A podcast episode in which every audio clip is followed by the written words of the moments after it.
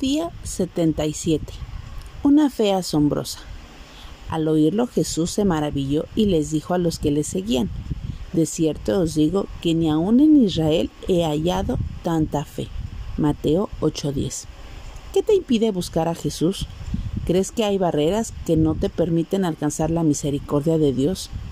Si has adoptado esa posición recientemente o si has pasado años creyendo que no mereces que Dios escuche tus oraciones, quiero decirte que no hay nada ni nadie que pueda evitar que tengas un encuentro con Jesús, con el que, como el que tuvo el centurión romano, cuya fe asombró al maestro. Jesús se maravilló ante la fe de aquel piadoso oficial, que no pedía sanidad para él, sino para su criado, paralítico y gravemente atormentado.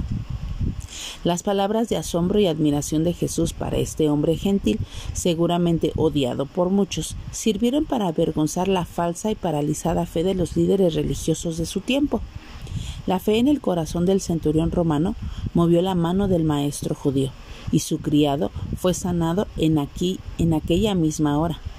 No podemos limitar a Dios, dándole más valor a las reglas, tradiciones y costumbres religiosas que a la gracia divina.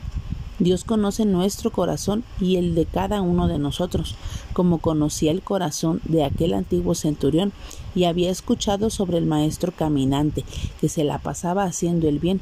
Lee la escritura, escucha con atención a tus pastores, a tus líderes, a tus maestros que te enseñan para que tu corazón se llene de fe y reciba el mensaje del Cristo resucitado que sana y salva.